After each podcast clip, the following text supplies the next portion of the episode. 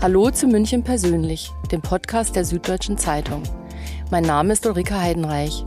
Für diesen Podcast fahren wir mit interessanten Persönlichkeiten quer durch die Stadt. Wir holen sie mit Tram, Bus oder Bahn ab und lassen uns überraschen, wohin die Fahrt geht. Mein Gast heute ist Innegrid Volkart. Die 57-Jährige ist Chefin des Fünf-Sterne-Hotels Bayerischer Hof im Herzen von München. Sie ist Hotelkauffrau und Betriebswirtin. Seit 1992 führt sie den traditionsreichen Familienbetrieb alleine. Wir treffen uns am Promenadeplatz. In der nächsten halben Stunde werden wir darüber sprechen, wie ihr perfekter Münchentag aussieht, bei welchen prominenten Hotelgästen sie noch richtig nervös wird und wie viel die teuerste Suite bei ihr im Hotel kostet. Ach ja, und um sehr spezielle Haustiere, die bei ihr leben, geht es auch. Hallo Frau Volkart. Wir fahren gerade mit der Tram Nummer 19 los direkt über den Promenadeplatz am Bayerischen Hof vorbei. Das Hotel, das gehört Ihnen. Arbeiten Sie hier nur oder wohnen Sie auch dort? Also Gott sei Dank arbeite ich nur dort, aber ich möchte sagen, ich lebe dort. Ja, das Einzige, was ich wirklich nicht tue, ist schlafen. Aber es ist ein wunderbarer Platz zum Leben. Aber Sie haben schon sicher ein Zimmer oder eine Suite, wenn ein Arbeitstag mal länger wird oder abends eine Veranstaltung ist, oder? Also mein Vater hatte früher immer eine Suite äh, und als wir umgebaut hatten, ähm, unseren, wir nennen ihn Bauteil G, haben wir auch diese Suite äh, abgerissen und jetzt tatsächlich dem normalen Hotelgeschehen zugeführt, äh, weil ich der Meinung bin, ähm, es ist besser, ein Hotelgast schläft da drin, wie ich nur ab und zu. Ich versuche eigentlich wirklich immer nach Hause zu kommen weil ein bisschen Abstand, glaube ich, ist wichtig. Und damit es jetzt gleich am Anfang spannend wird, natürlich ist Diskretion immer das höchste Gut im Hotel. Aber vielleicht kann ich Sie ja doch dazu gewinnen, unseren Podcast-Hörerinnen und Hörern eine ganz kleine Indiskretion, eine kleine Geschichte aus ihrem Hotel zu entlocken. Also äh, da werde ich oft nachgefragt ja. und da sage ich immer, nein, das ist das tatsächlich wirklich Wichtigste für uns, die Diskretion. Ab und zu, wenn die Fragen so konkret gestellt werden, dass Aha. ich dann darauf eine ganz konkrete Antwort geben muss, äh, dann würde ich Ihnen die auch geben. Aber so irgendeine Anekdote aus der Vergangenheit der langen, langen Geschichte des Hotels Bayerischer Hof?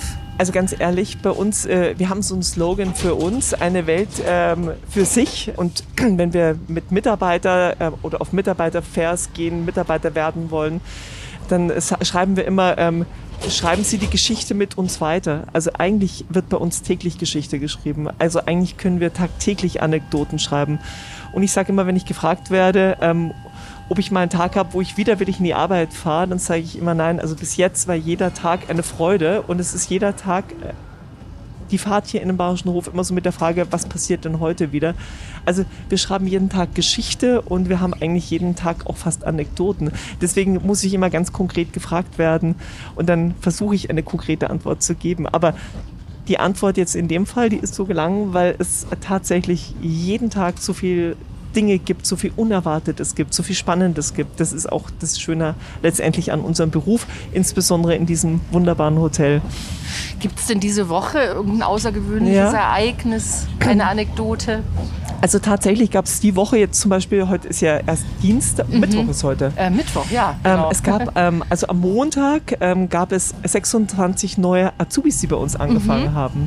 Was schon mal wunderbar war, so viele neue äh, Kollegen äh, zu wissen und ähm, so viele interessante Menschen aus allen Ecken der Welt tatsächlich, die bei uns in der Ausbildung anfangen, fand ich persönlich besonders schön.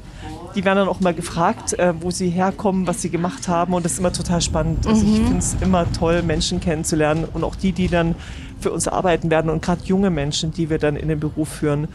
Das fand ich persönlich spannend. Ähm, wir haben jetzt äh, tatsächlich auch diese Woche eine ganz tolle Konferenz, die bei uns beginnt. Das ist die ganze internationale Bankenwelt, die sich trifft. Mhm. Die sind jetzt schon das zweite Mal bei uns, ähm, hatten schon dreimal während Corona wieder ähm, umgebucht und äh, findet jetzt tatsächlich die Woche statt. Die bauen gerade auf. Wir hatten gestern oder am Sonntag war es eine ganz tolle Taufe. Wir hatten ein tolles Fundraising-Dinner am, am, am Samstag. Also es passiert ständig ganz Besonderes. Weil Sie das gerade mit den vielen Azubis sagen. Ich meine, alle tun sich ja schwer, Handwerker und so weiter, Nachwuchs zu finden. Ist der Bayerische Hof so eine gute Adresse, dass Sie nicht über Mangel klagen müssen? Also wir haben tatsächlich äh, die Menge an Azubis, die wir in unserem Sollplan haben, auch mhm. wirklich einstellen können. Wir konnten uns auch wirklich die Azubis noch mhm. aussuchen. Obwohl es tatsächlich äh, schwerer wird, auch für uns. Letztendlich ist einfach dieser demografische Wandel, der ist einfach da. Ähm, es kommt einfach äh, viel weniger nach wie früher. Aber bei uns funktioniert es schon noch okay, ich sehe schon, ich kann Ihnen keine Indiskretion entlocken. Dann frage ich einfach mal weiter. Seit über 100 Jahren ist ja der Bayerische Hof in Familienbesitz und Sie leiten es seit 1992. Und Sie sind es deswegen ja gewöhnt, reiche und auch berühmte Menschen zu treffen.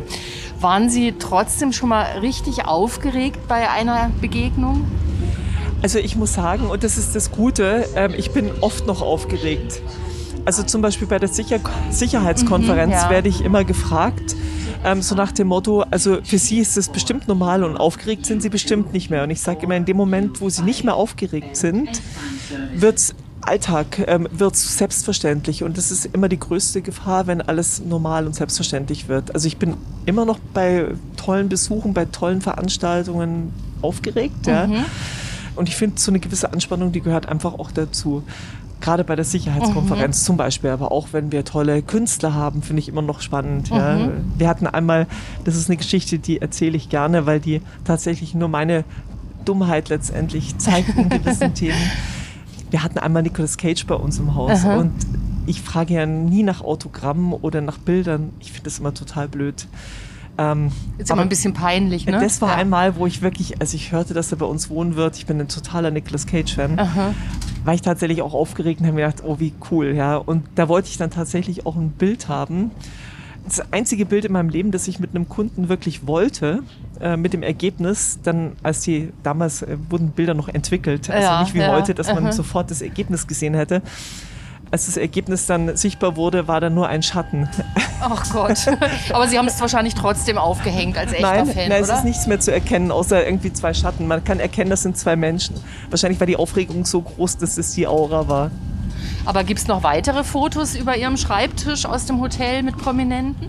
Ähm, an meinem Schreibtisch gibt es äh, nur ein Foto tatsächlich mit meinen Eseln, mhm.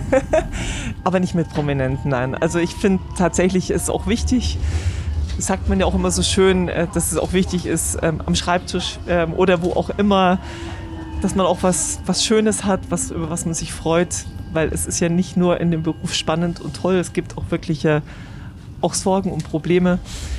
Und es ist immer schön, wenn man dann was hat, was man anschauen kann, über das man sich freut. Da habe ich meinen Esel und das ist ganz lustig, ein Bild mein Esel hatte eine Bürste vor dem Mund und der sieht aus, wie wenn er gerade ein Interview gibt. Das ist besonders lustig. Bevor wir zu den Eseln kommen, die, das finde ich ja auch hochinteressant, dass Sie äh, Esel als Haustiere sozusagen haben. Nochmal zu der Frage nach den äh, Prominenten. Also Sie bleiben vollkommen cool, wenn Ihnen zum Beispiel Mick Jagger entgegenkommt. Ja, ehrlich gesagt schon, ja. Es sind für mich äh, tolle Menschen, aber mhm. ganz normale Menschen. Äh, wie wir es sind, ja. Wie gesagt, es gibt immer so eine gewisse Grundanspannung, die ist wichtig, auch ähm, für meinen lieben Herrn Herdig. Ja. Letztendlich wäre es ganz schlimm, wenn für uns alles normal wäre. Wir versuchen natürlich immer, dass alles perfekt ist. Und dazu gehört, wie gesagt, diese gewisse Grundaufregung, ja. Aber es ist nichts, wo du jetzt nervös wirst, zittern anfängst oder sonst was. Aber es gibt ja auch ähm, Ausnahmezustände in Ihrem Hotel. Also zum Beispiel berühmt sind ja auch die Wochen oder Tage, als Michael Jackson bei Ihnen im Hotel war und dann mal sein Baby, glaube ich, bei Ihnen aus dem Fenster gehalten hat. Das macht, es läuft bei Ihnen unter Routine. Ja, das ist halt einfach wirklich das äh, Lustige auch. Also bei Michael Jackson zum Beispiel war es tatsächlich so, sein Zimmer, das er immer bewohnte, ist direkt über meinem Büro, nur zwei mhm. Stockwerke ah, okay. höher. Mhm. Und dann sitzt du in dem Büro und dann siehst du diese Menge an Fans, die da unten warten und siehst dann plötzlich zum Beispiel, er hatte dann immer, die so ein bisschen geärgert hat, dann Sachen runterhängen lassen und so. Das hang dann immer vor meinem Bürofenster. Ich fand das immer sehr amüsant und lustig. Aber mhm. jetzt, dass man sagt, man ist jetzt aufgeregt, ja, wäre der falsche Ausdruck. Okay. Dann kommen wir doch mal eben zu den Eseln. Wie heißen die denn? Einer Nikolas, der andere Cage? Oder? Nein. Ähm, die haben so ganz einfache Namen, also keine, wo man lange drüber nachgedacht hat. Es sind drei Mädels, die heißen Pippi, Molly und Ellie mhm. und ein junger Mann, der heißt Michel. Die ähm, Namen Elli und Michel, die waren schon vorgegeben. Und wo wohnen die? Haben Sie so viel Platz? Die Haben wohnen bei mir im Garten. Das Im heißt, Garten? äh, Tür Okay. auf ähm, und dann steht man bei den Eseln. Und äh, das muss aber ein ziemlich großer Garten sein. Der ist groß, ja. Vor den Toren Münchens oder in München? Ähm, vor den Toren Münchens. Okay. Dann kommen wir nochmal zum Bayerischen Hof. Welche Stammgäste gehen denn bei Ihnen ein und aus? Können Sie uns das sagen? Ja, wir haben äh, das Glück, dass wir tatsächlich wirklich extrem breit aufgestellt sind und wir haben viele äh, Gäste aus der Politik, wir haben viele Gäste aus äh, den großen DAX-Unternehmen. Ähm, wir haben aber auch Gäste, die aus dem Kulturbereich kommen, sehr viele, ähm, also aus dem Entertainment selber, Schauspieler, äh, Musikleute. München ist ja eine Stadt, die nicht nur geschäftlich äh, letztendlich interessant ist, sondern auch für den Freizeitwert. Wir haben sehr gute Märkte, zum Beispiel aus Amerika, für den Bereich ähm, schön, äh, sage ich jetzt mal, ins Grüne gehen. Wir haben sehr viel Geschäft von diesen ganzen Cruise Lines, also die diese ja. Donaureisen zum Beispiel machen, die aus Amerika kommen, die dann halt nochmal nach München fahren oder nach Passau gehen. Also es ist so eine ganz große Breite von Politik, Wirtschaft, Musik, Schauspiel, einfach nur Freizeit. Also ganz Können Sie breit. auch ein paar Namen nennen? Ich bin ja so neugierig, entschuldigen Sie. Gehen Sie mal doch einfach auf unsere Homepage. Da ist dann unter Gästebuch äh, stehen dann alle, die schon bei uns waren, die uns äh, so einfallen und wo wir gerade nicht vergessen, die einzutragen. Also es sind, es sind, fragen Sie uns lieber, wer war noch nicht bei uns? Okay. Ja? Und haben Sie Lieblingsgäste? ähm, wir haben äh, das große Glück, tatsächlich extrem viel Stammgäste zu haben. Und das Schönste ist, wenn ähm, aus Stammgästen Freunde werden. Ja? Und äh, wir haben Gäste, und das sind einfach ganz normale Gäste, sie werden beschenkt ja, mit Schokolade aus der Schweiz. Ähm, oder wenn einer, Schokolade aus der Schweiz hört sich nach dem Oscar-Preisträger Arthur Krohn zum an, Beispiel der ja Arthur, bei Ihnen wohnt. äh, zum ne? Beispiel Genau. Arthur, und der kommt dann aber mit Kuchen an. Nee, wirklich mit Leuten, die kommen mit, mit Lindschokolade, die kommen mit... Ähm, die ganzen arabischen Gäste, ja, unheimlich viele tolle Familien, die wir auch immer wieder in, in ihren eigenen Heimaten Mhm, besuchen, ja. Ähm, und das Schönste ist tatsächlich, äh, wie gesagt, wenn es dann so einen Austausch gibt. Also wenn aus diesem Hotelgast ein Freund wird, der dann eben sie einlädt nach Abu Dhabi oder nach Dubai. Und wo man dann das Gefühl hat, es ist die größte, äh, tatsächlich äh, das größte Geschenk auch für uns, ja, wenn die sagen, sie kommen zurück nach Hause und das tun die auch wirklich, ja. Oder wenn die bei dir an der Tür äh, klopfen und dann einfach da sind, ja, und sich zu dir ins Büro reinsetzen. Das sind aber ganz normale Hotelgäste und das ist einfach das Schöne, wenn das so verschmilzt. Sie sind ja auch im Hotel eigentlich groß geworden, muss man sagen. Das ist ja auch Ihr Zuhause, in dem Sie die Gäste Ja, aber empfangen. groß geworden tatsächlich eigentlich nicht. Also Mhm. ich bin wirklich erst dann mit meiner Lehre hier wirklich jeden Tag im Unternehmen gewesen und davor war ich eigentlich relativ äh, weit weg, also Mhm. zu Hause gut behütet. Also das ist schon was, was man sich so erarbeitet hat. Ja. Und gibt es denn auch Gäste, die am liebsten nicht wiederkommen sollten? Also ich weiß, die Diskretion, darauf können Sie mir wahrscheinlich auch keine Antwort geben, oder?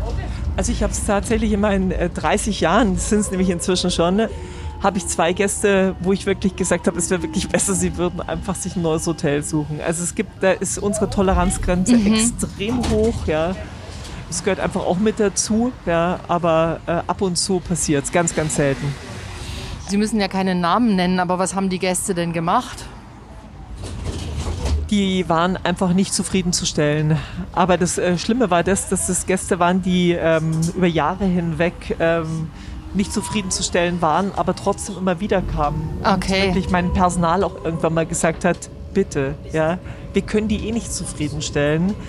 Warum kommen die denn immer wieder und warum nehmen wir die auch immer wieder? Und da ist dann der Moment, wo man dann sagt, okay, man muss auch zum Schutze dann seiner Mitarbeiter dann irgendwann sagen, jetzt ist, jetzt ist aber Ende. Ja, also so richtige Querulanten und Nörgler. Mhm. Dann kommen wir doch gleich mal zu einem weiteren unangenehmen Thema, liebe Frau Volkert. Was wird denn in Hotels am häufigsten unauffällig von Gästen im Koffer mitgenommen? Ist es immer noch der Bademantel oder sind das auch mal sperrigere Gegenstände? Also das Schlimmste, was ich je mal ähm, tatsächlich äh, festgestellt habe, war ähm, der ganze Hausstand, der vom Bayerischen Hof war. Also alles, ja. Das sind aber Ausnahmen. Also es ist mal ein Bademantel, es ist äh, Kugelschreiber und die Kleinigkeiten, die aber auch dafür da sind, dass man die mitnimmt, Kleiderbügel. Aber ich muss sagen, unsere Gäste sind da schon wirklich sehr, sehr sehr, sehr ordentlich und zivilisiert. Und die Ausnahme ganzer Hausstand, da hatte jemand das gute Porzellan und äh, nee, Messer das war und Gabel tatsächlich, Ja, nee, das war tatsächlich irgendein Mensch, auch solche gibt es, der nicht nur den ganzen äh, Bayerischen Hof als Einrichtung bei sich hatte, äh, sondern auch sämtliche Geschirrsorten und äh, der Kleiderschrank okay. bestand auch nur aus Ware, die aus benachbarten Einzelhändlern kam.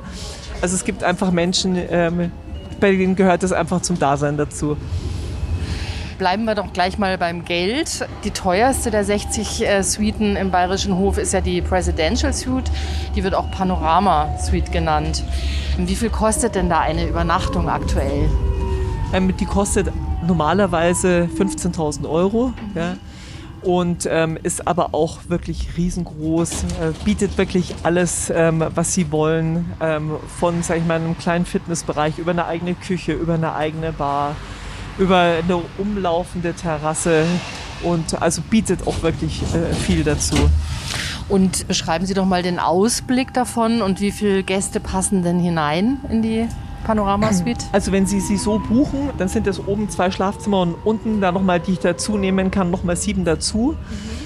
Und ähm, der Ausblick ist äh, im oberen Stockwerk wirklich komplett über München Richtung äh, Süden, Richtung Norden und äh, Richtung Westen. Und äh, insofern ist das wirklich, dass wir den ganzen Tag Sonne und schönen Sonnenuntergang haben und über die Dächer wirklich vom Dom bis hin, sag ich, zur, tatsächlich zur Allianz Arena dann gucken können.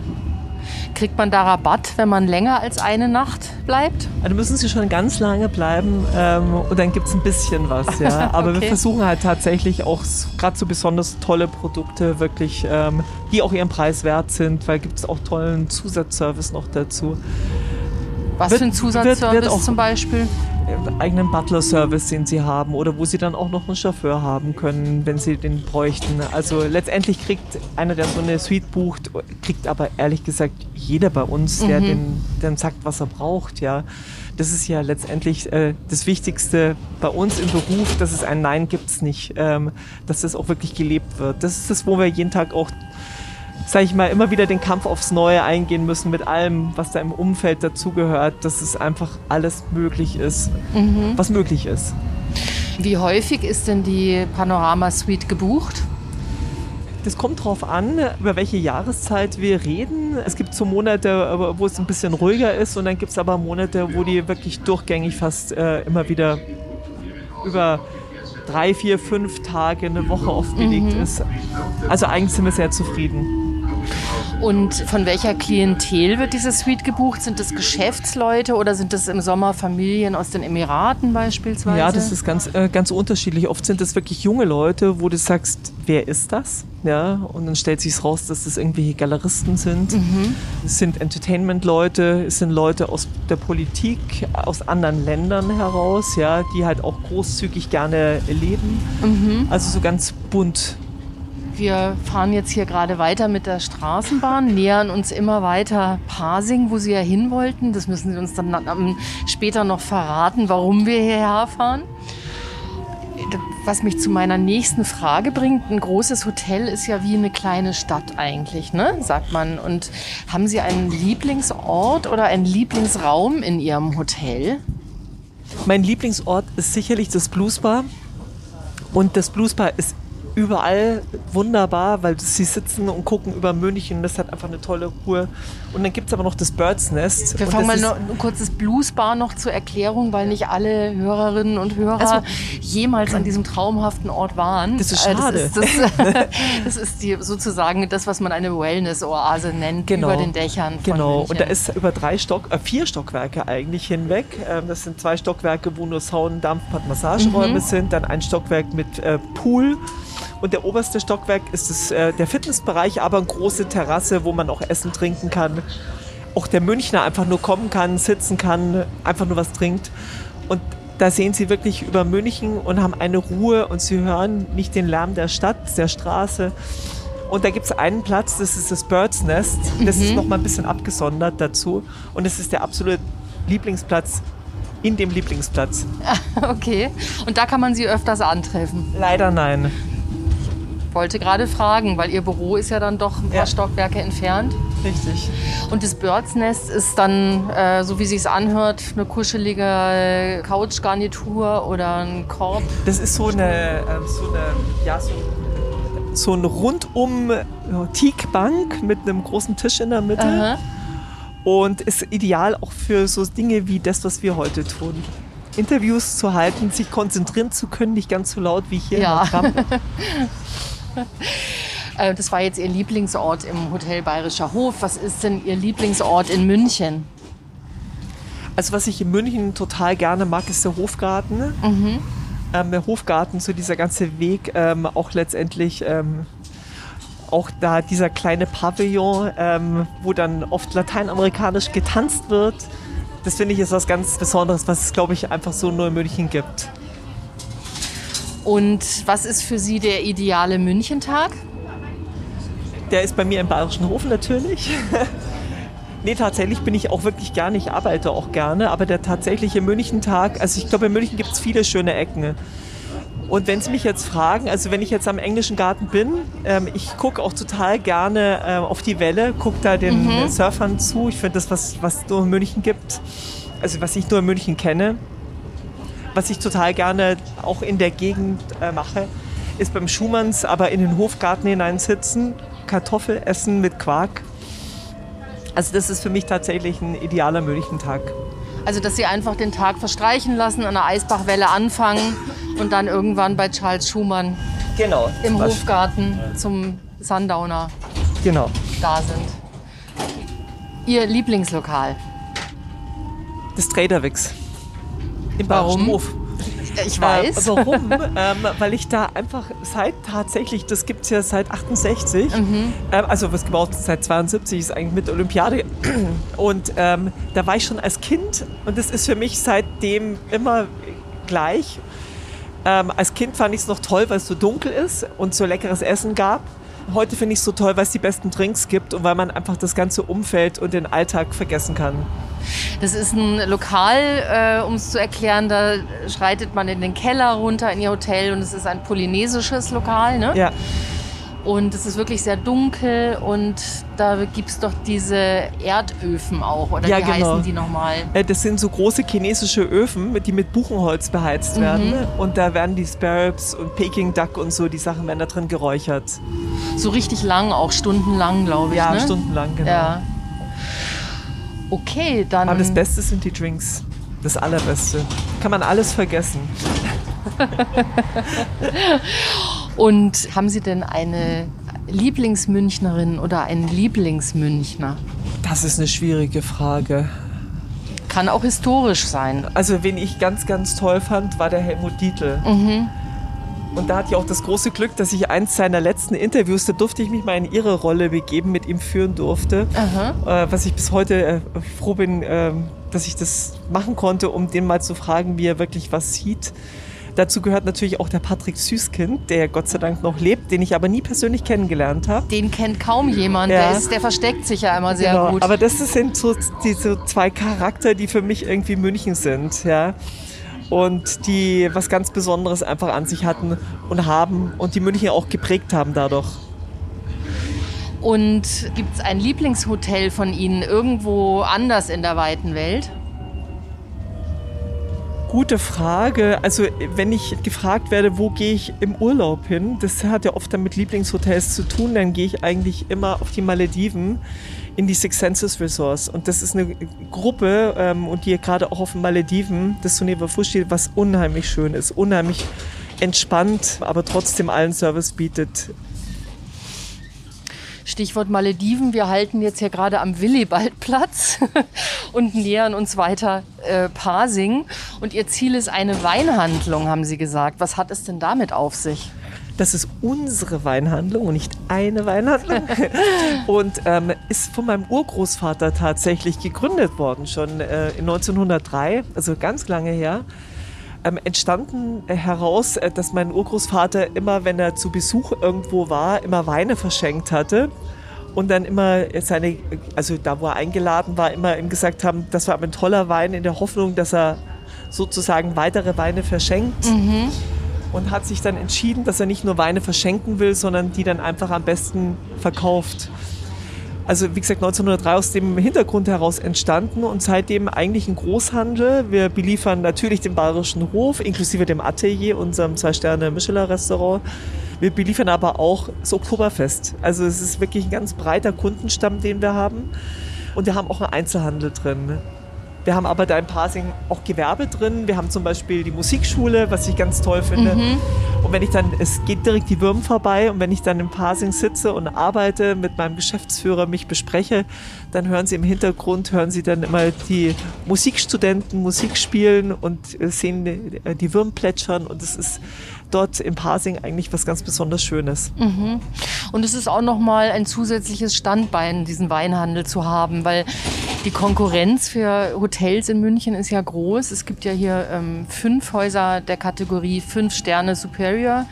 Da gibt es den Bayerischen Hof, das Vier Jahreszeiten, das Mandarin Oriental, das Sofitel Bayer Post und das äh, The Charles. Habe ich noch eins vergessen? Ich glaube, ein neues macht noch auf, ne? Ja, das Rosewood uns gegenüber in zwei Jahren, anderthalb, zwei Jahren. Ach, erst in zwei Jahren. Ja, Hat sich ja, auch verzögert ja, wahrscheinlich genau, jetzt durch, äh, durch die nee, Pandemie. Nee, ich glaube sogar geplant. Mhm. Aber es ist ja schon eine große ähm, Bandbreite und äh, sind viele Mitbewerber, in denen Sie hier sich bewegen. Ja, es, München ist natürlich ein toller Markt, muss man ganz ehrlich sagen. Und München hat im Prinzip schon auch äh, genug für die alle, mhm. für uns alle gehabt. Mhm. Man muss jetzt sehen, dass das nach der Pandemie alles sich auch wieder rückentwickelt, weil gerade, sag ich mal, Märkte wie Russland war für alle in München der drittstärkste Markt. Also ja. diese Märkte müssen natürlich jetzt irgendwie entweder wiederkommen oder kompensiert werden, um halt tatsächlich wieder diese Nachfrage zu haben, äh, wie sie früher war, wo alle wirklich gut auch leben konnten. Wie kann man denn äh, den Wegfall äh, eben der, der, Gäste aus Russland kompensieren? Also die stärkste Gästezahl kommt aus äh, den USA, oder? Ja, also Deutschland Aha. ist tatsächlich der stärkste Markt okay. für München, mhm. also ja. für geschäftsreisende ja. Deutsche.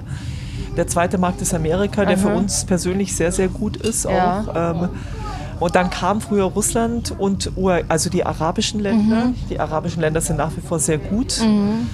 Früher war sehr gut die Schweiz und Großbritannien. Auch das sind Märkte, die halt jetzt durch den Brexit, aber auch letztendlich durch die Bankensystemsänderungen mhm. schwächer äh, mhm. wurden. Also das heißt, diese Märkte sind natürlich zu kompensieren. War auch vor Corona zum Beispiel durch den chinesischen Markt, der immer stärker wurde, hat ja auch eine extrem hohe Bevölkerung ist natürlich seit Corona auch G0. Gegen Null auch. Ja. Mhm. Ja. Aktuell ist es so, dass halt wirklich wir alle sehr viel Geschäft haben, weil sich natürlich nach Corona sehr viel aufgestaut hat. Spannend wird es, wenn das alles abgearbeitet ist. Was kommt dann? Wie entspannen sich die Märkte? Und dann werden wir sehen, wie das alles funktioniert mit den ganzen Hotels. Wie würden Sie denn sagen, dass Sie durch die Pandemie gekommen sind? Sie haben ja ähm, vor einiger Zeit das Hotel zur Tenne in Kitzbühel verkauft. Und wie geht es Ihnen jetzt? Also wir haben das Hotel zur Tenne in der Pandemie, aber nicht wegen der Pandemie verkauft, mhm. sondern einfach nur, weil es sich durch einen wirklich großen Zufall so ergeben hatte. Ähm, wir haben auch die Krise ähm, sehr gut überstanden. Wir haben im Unternehmen immer sehr, sehr sorgsam, das habe ich so von meinem Vater übernommen, mhm. nie in irgendeine Bankenabhängigkeit zu kommen immer gut wirklich letztendlich auch einen gewissen Anteil, wir haben immer 25 Prozent unseres Ertrages immer rückgelegt. Ja. Mhm. Also das heißt, wir sind über die Pandemie sehr stabil gekommen, ja, trotz wirklich enormer Verluste, die natürlich wir alle gefahren haben. Also, dass wir gut durchgekommen. Jetzt gilt es eigentlich wirklich, unsere Hauptherausforderungen wirklich auch wieder der Nachfrage gerecht zu werden. Ich glaube, für uns alle, nicht nur für die Industrie, Hotellerie, ist jetzt so die Hauptherausforderung wirklich wieder, auch gerade mit diesem demografischen Wandel, dem Problem, den wir ja. am Beschaffungsmarkt, also Arbeitsbeschaffungsmarkt haben. Jetzt gilt es einfach wieder, das Personal aufzubauen, was wir auch brauchen, um das, was wir tatsächlich an Geschäft aktuell haben könnten, auch mhm. wirklich leisten zu können. Mhm. Aber die Pandemie haben wir, es war eine große Herausforderung der Gesetzgeber hat sich ja ständig neue Ideen überlegt, ja, war für alle da was Neues. Sie auch ganz schön flexibel immer reagieren. Da war tatsächlich totale Flexibilität ja. und, und auch was gestern äh, war, gilt nicht mehr für heute. Einfach gefragt. Jetzt hören wir gerade die Durchsage von der, von der Tram 19. Und ähm, wer einmal mit der Tram 19 mitten durch die Stadt fährt, der erlebt München von seiner schönsten Seite. Also Maximilianeum, dann Maximilianstraße, Nationaltheater, Justizpalast und, und, und. Wie könnte München noch attraktiver werden? Was für Vorschläge und Wünsche haben Sie denn da? Also ich denke, ähm, ein ganz wichtiges Thema ist, das äh, betrifft auch München. Mhm. München muss als Stadt verlässlich sein. Und das geht in, das passiert in vielen Dingen. Also so Messen wie eine IAA, die war toll, dass sie München gewinnen konnte. Nur dann muss München gucken, dass das, was dann tatsächlich folgt, auch nachhaltig ist und nicht wieder in Frage gestellt wird. Also Sie meinen die Kritik, die nach der IAA die laut wurde? Letztendlich ähm, wieder dieser Rückzug zu dem, was man eigentlich in der Akquise schon versprochen hat, zu sagen, geht doch nicht alles, ja. Also ich glaube, München muss eine verlässliche Stadt bleiben. Das war sie früher sehr. Zum einen letztendlich ähm, auch die ganze Liebenswürdigkeit der Stadt muss bleiben. Das heißt, München war ja immer bekannt dafür, dass es eine unheimliche Ausprägung hat, eine wirtschaftliche, aber trotzdem ruhig und gemütlich war. Was hier momentan in den Straßen passiert, letztendlich ähm, ist es halt, es wird immer hektischer, es wird immer schwieriger zu planen. Wenn wir sehen es oft, wenn wir Kunden haben mit Veranstaltungen, die brauchen eine Stunde oft, bis sie vom Flughafen dann in der Stadtmitte mhm, sind. Mhm. All die Themen, die in anderen Städten einfach viel weitsichtiger geplant und umgesetzt auch werden ähm, da eine Zuverlässigkeit gegeben ist, da ist München gerade dabei, das alles so ein bisschen zu riskieren und zu verlieren. Also ich glaube, da muss München stark dran arbeiten, drüber nachzudenken, was da alles gerade nicht so rund läuft. An wem oder was liegt das? Ich denke mal, das ist eine Stadtplanung.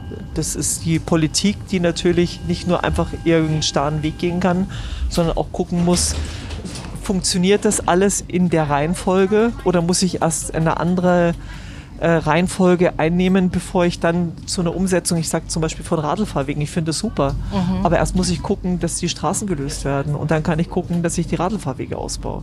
Also all diese Themen, äh, die führen dazu, dass München halt momentan gerade wie auch Deutschland.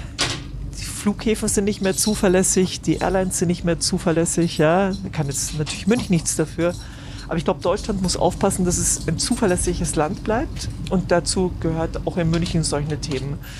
Ähm, natürlich ist es äh, die Kultur, die ganz, ganz wichtig ist, dass sie weiter ausgebaut wird. Ähm, die Süddeutsche ist ja auch ganz aktiv in dem Thema neues Konzerthaus. Auch so Themen können natürlich zu beitragen, dass man ein ganz anderes Klientel noch verbessert ansprechen kann. Die Nachfrage ist groß. Also so ein neues Konzerthaus täte München wahnsinnig gut. Sie ja. sind ja da eine große Unterstützerin. Sie lieben ja auch klassische genau. Musik. Genau. Und ich, ich weiß auch einfach, dass die Nachfrage da ist. Wir gehen, also ich bin auch aktiv selber im Verkaufen. Wenn wir nach London gehen, die Leute sagen hier, ähm, wir haben so wenig Konzerthäuser, wir haben so viel Bevölkerung, die gerne Konzerte hören würden. Wir würden auch tatsächlich gerne reisen dafür. Wir brauchen aber Karten, wir brauchen Möglichkeiten, was zu sehen. Da mhm. hätte München eine Riesenchance, letztendlich auch das, was vielleicht in anderen Bereichen wegfallen wird, wieder zu kompensieren. München muss gucken, und das ist, trifft aber auch alle Städte zu aktuell durch diesen ganzen Online-Bereich, ja, letztendlich, dass es an Attraktivität trotzdem behält in der Innenstadt dass die Leute gerne in die Innenstädte gehen. Ja, also da gehört viel äh, Planung mit dazu, Städteplanung mit dazu. Einfach Gefühl für, was wird morgen sein, was wird der äh, Bürger und der Reisende morgen suchen. Und ich glaube, da müssen, müssen alle Städte gucken, aber auch ganz besonders München habe ich äh, nicht so den Eindruck, dass man da so in dieser Weitsicht dabei ist. Dass also, dass man die Einzigartigkeit Münchens noch mehr pflegt? Oder meinen Sie die Architektur? Meinen Sie die Gestaltung der Geschäftswelt? Die Attraktivität der Innenstädte. Mhm.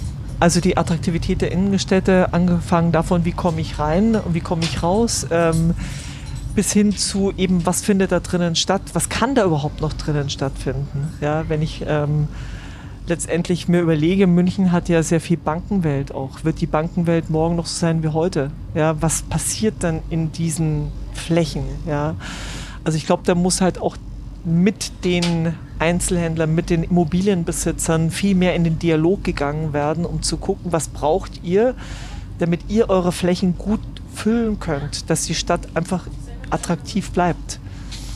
Und da glaube ich, ähm, ist es jetzt wirklich gefragt, wirklich gut drüber nachzudenken.